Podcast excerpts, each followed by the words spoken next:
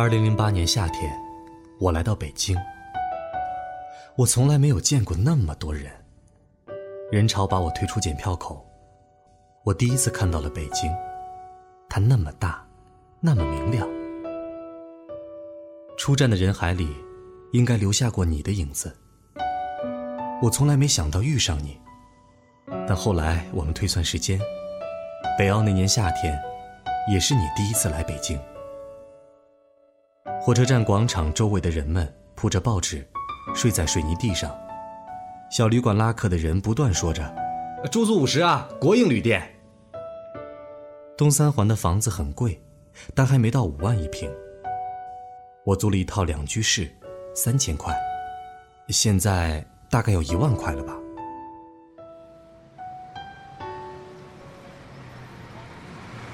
和所有庸俗小说的开始一样，你我相遇。也有一个庸俗不堪的开始。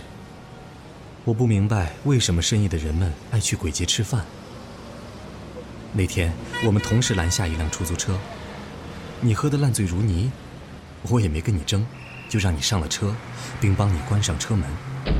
司机摇下车窗对我喊：“他都喝成这样了，你你不送他一趟？”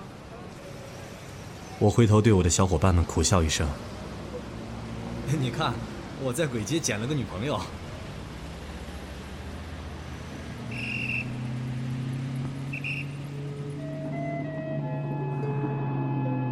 出租车飞速驶离鬼街，他穿过三里屯，穿过东四环，街灯明灭不定，你胸前的蓝色小海豚别针也跟着明灭不定。来到你家小区，好在你还有个室友。他把你接上楼去，没事儿。我不知道你为什么买醉，其实我也不知道那些年我为什么爱喝酒。从此以后再没联系，秋天都过完了，我也忘了我曾送一个陌生女孩回家这件事儿。当然，也再没想起你。我在一家设计公司，穷于应付每天的设计提案。那天我们三个人走进一家大型企业会议室，我打开电脑接上投影，我看了看大屏幕，又看了看我对面坐着的甲方们，疲惫不堪地说：“我就不讲了，你们自己看大屏幕吧。”他们面面相觑，显然不知道这个设计师是在搞行为艺术，还是不想做这个案子了。有个女孩腾地站起来，大声说：“你作为设计师，你不讲设计理念，我们怎么看得懂？”我一下就认出了你，胸前别着一只小海豚，闪闪发光。另一个设计师打了圆场，提案后来是过了还是继续修改，我已经忘记了。我只记得那天你的头发很长，皮肤很白，小海豚特别引人注目。接下来的交往顺理成章。等到我们两个人搬到一起的时候，北京刚好下了第一场雪。我送你一只金色小海豚，西单买的，一千零二十八块。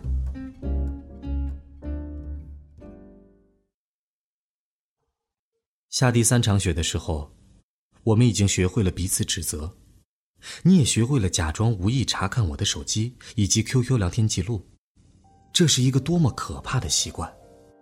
那时，我们都不知道。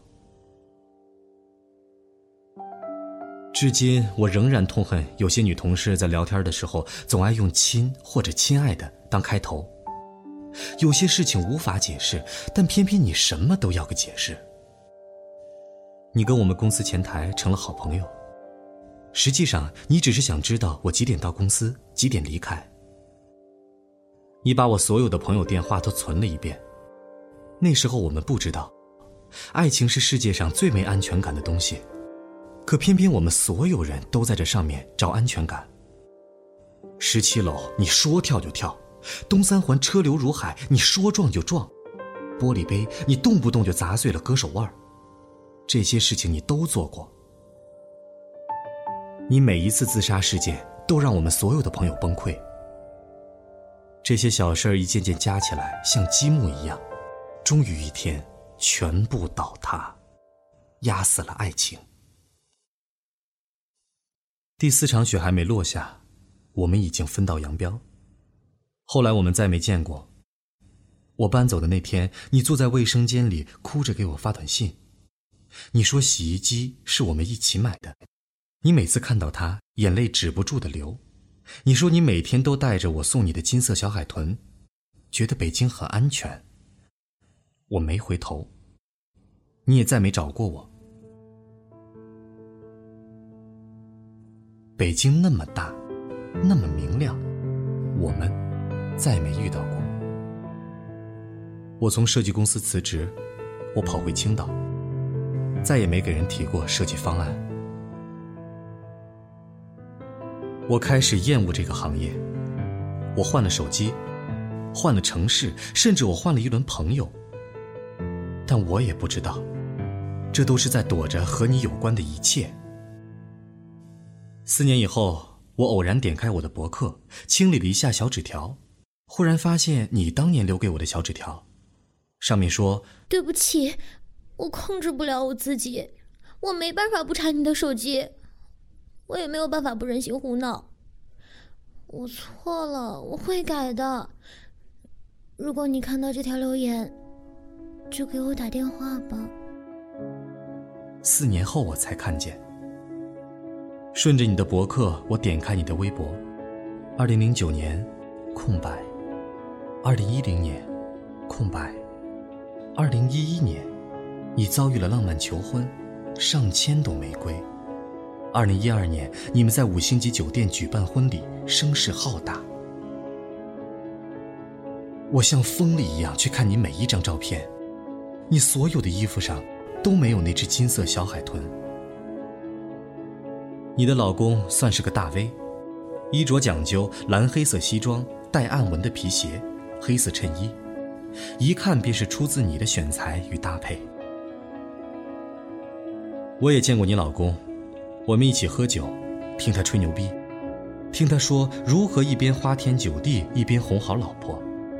他说回家前他会删除所有的应用程序，微博、微信，甚至那些我从来没有用过的陌陌。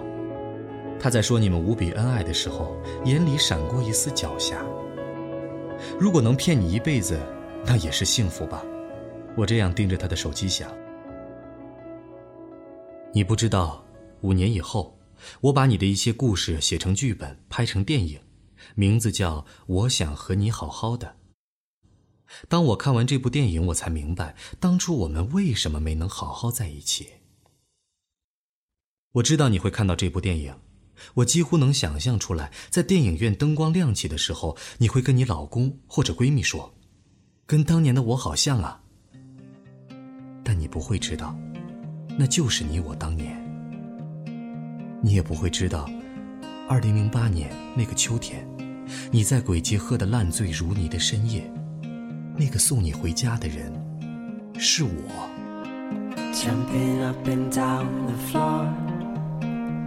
My head is an animal, and once there was an animal. It had a son that mowed the lawn. The son was an okay guy. They had a pet dragonfly. The dragonfly ran away, but it came back with a story to say.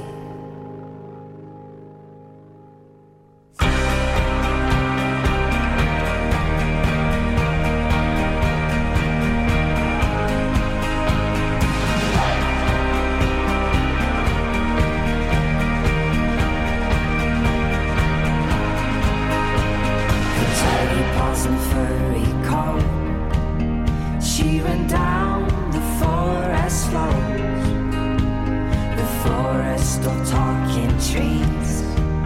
They used to sing about the birds and the bees. The bees had declared a war. The sky wasn't big enough for them all. The birds, they got help from below, from dirty ponds and the creatures of snow.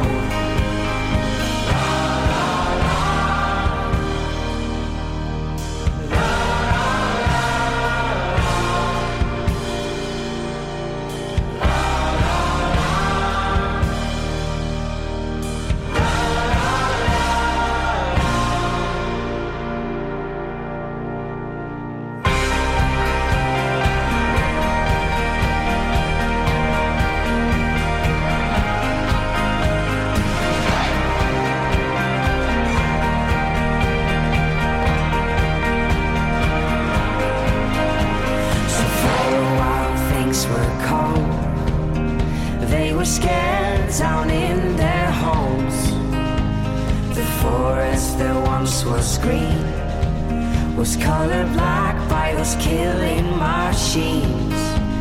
But she and her furry friends took down the queen bee and her men. And that's how the story goes the story of the bees with those four dirty.